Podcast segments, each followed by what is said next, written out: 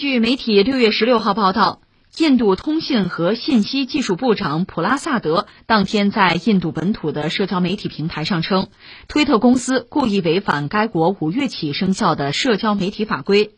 普拉萨德同一天还在他的推特账户上写道：“印度坚持法治，保护言论自由。”但是如果任何外国实体认为可以将自己描绘为印度言论自由的旗手，以此为借口不遵守印度的法律，这样的尝试是不合时宜的。印度于五月份开始正式实施媒介准则与数字媒体道德规范，该规范对社交媒体公司提出了多项要求。包括追踪被视为破坏印度主权、国家安全或公共秩序的帖子的第一发起者，设立与合规有关的职位等。推特等曾对这一法规提出批评。根据新规，印度政府要求推特等社交媒体公司任命首席合规官等人员。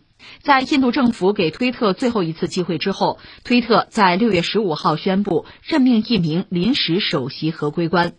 推特曾在六月五号向印度表示，将在一周内提交首席合规官的信息，但最后并没有在这一期限内提交信息。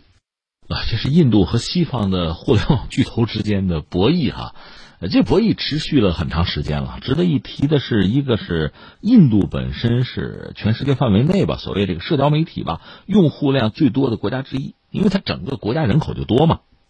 有这个官方数据显示，印度。他一共哈有五点三亿人用 WhatsApp，是他的用户社交媒体啊。四点四八亿人是 YouTube 的用户，四点一亿人呢是用脸书，就那 Facebook。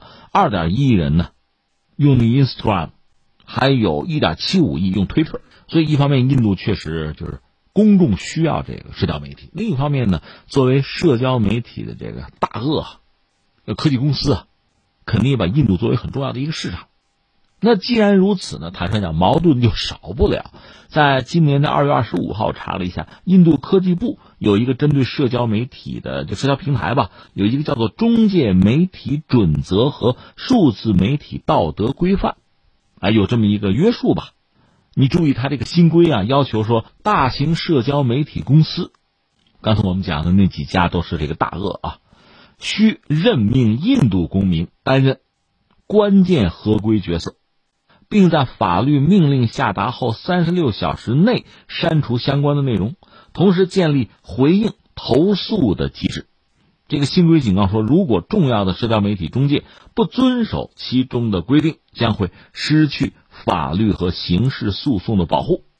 这里边当然说有一个前提或者叫背景，其实现实也在发生这样一些问题，就是社交媒体，尤其是西方的像什么脸书啊、啊推特啊，和印度政府就是目前莫迪的这个政府之间矛盾非常多。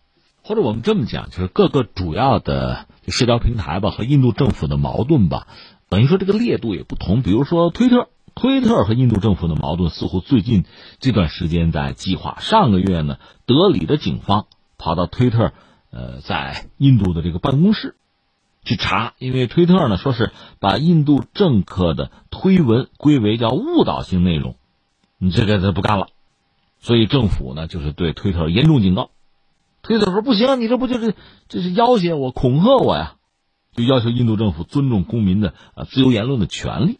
我刚才讲不有一个 IT 新规吗？印度政府发布，推特说要不给我们能推迟三个月行不行啊？你看老闹这个，而且呢，确实会有很多矛盾。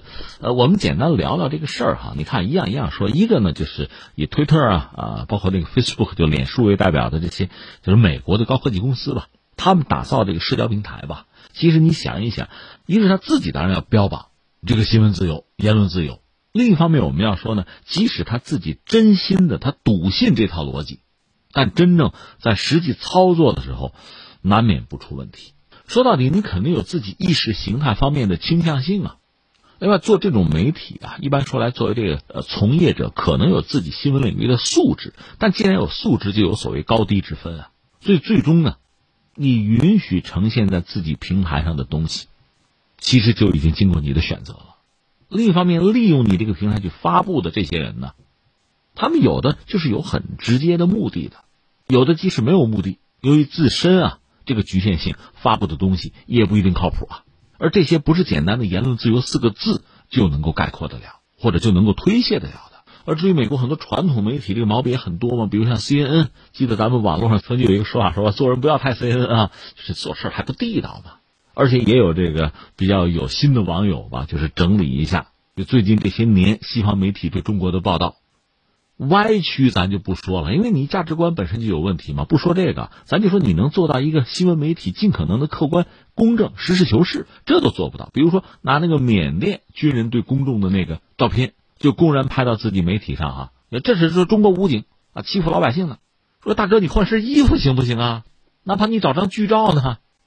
我们知道最近一些西方媒体对中国的这个攻击啊变本加厉，有各种抹黑啊、造谣啊。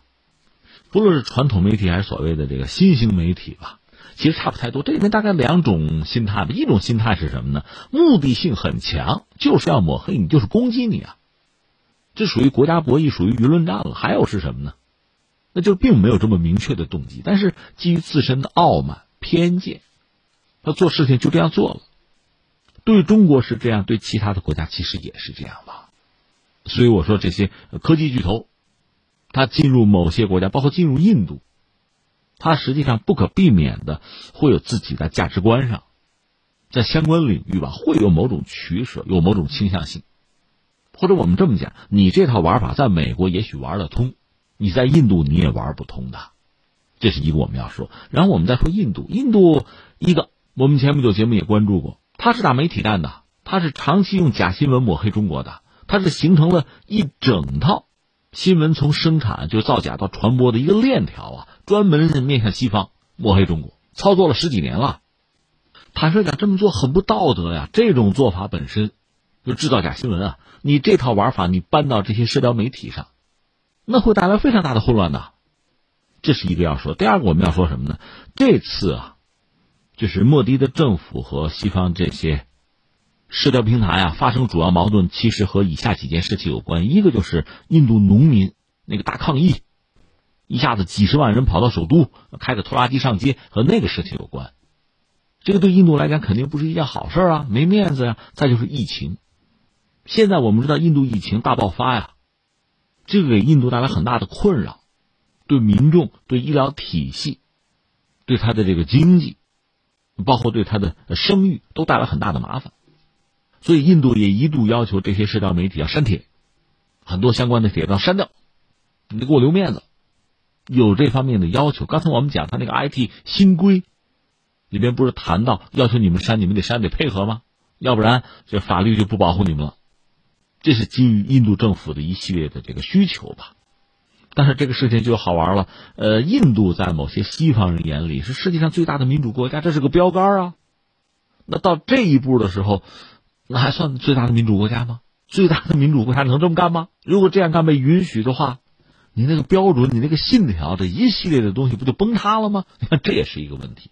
当然，说到疫情吧，其实还有一个事情要拿出来做一个思考。你看到疫情的时候吧，呃，包括我们在内，有时候很多国家会说进入一个战时状态，有过，对吧？但是你想真正进入战时状态打仗的时候啊，那新闻是要管制的，那肯定管制，肯定封锁呀。但是在疫情带来的所谓战时状态的时候，新闻应该怎么办？这里面确实有一个所谓公众知情权的问题，我们怎么理解？如果你完全放开媒体，大家都要吸引眼球的话，那么头版应该是什么东西？而这个东西对于疫情的控制，对于抗疫战役会产生积极的效果，还是相反？那么整个国家和社会是不是要付出更加惨重的代价？所以你看，这里面确实，我觉得有一个分寸是需要把握的，就是公众当然要了解真相，可是当这个疫情爆发，截止到目前，人类对这个病毒了解都有限的时候，公众能够了解的真相能真到什么程度，又能真多少？而如果这个真相只是病毒来势汹汹，只是医疗资源不够，只是在社会上制造一个集体恐慌的情绪，如果这就是所谓知情权的全部的话，那它的意义还有多大？我的意思是说，如果我们要追求一个最好效果啊，在这种应激状态下，那几乎相当于战争。在这种状态下，公众怎么达成自己的知情？哪些部门有责任和义务向公众传递、及时传递啊真实的情况？又怎么能尽可能的杜绝社会的恐慌？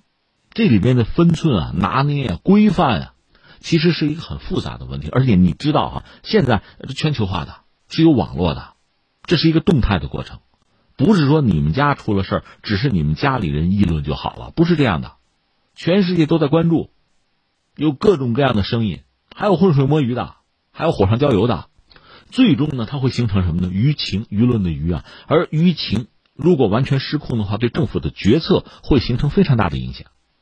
在这个状况下，你真的就没有办法确保一个国家或者一个地区啊，政府啊、官员啊，在做决策的时候，完全不受这些舆论压力的影响，做的决策都是最优的。因为如果他要做出利己的考量，他会迎合舆论，而不是坚持自己的最优解。总之，这个问题我说了，其实任何国家、任何经济体，包括印度和中国都会遇到的。所以这是一个，我想是一个很重要的课题，它甚至和舆论战和心理战都是挂钩的。这是一个我们要说。那翻回来再说印度，印度还有一个问题是什么呢？它两党在争嘛。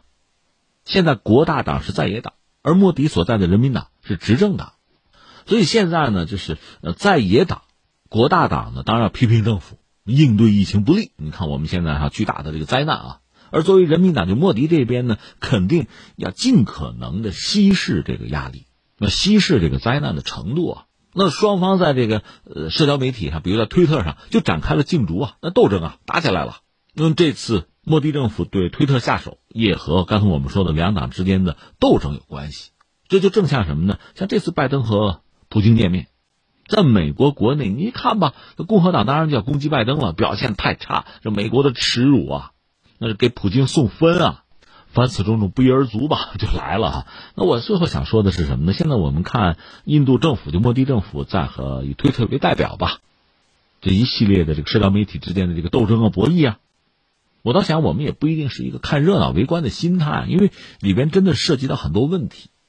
就技术进步了，新的平台、新的媒体产生了，而你传统的管理的这个规范啊、标准啊，不一定适应得了了。可另一方面呢，他们对整个社会生活、对整个这个国家正常的运转，都在产生越来越大的影响。而这类的问题呢，我想所有人都可能遇到。所以怎么解决，那不只是印度人的问题，是我们大家都要考虑的问题。在有更好的办法之前，我想你一家公司、一家企业，你在这个国家展开运营，你恐怕真的要遵守这个国家的法律，这是最基本的。当然，在这个基础和前提之上，哈，有没有更好的办法？好的标准是什么？这些问题的答案确实应该尽快的拿出来。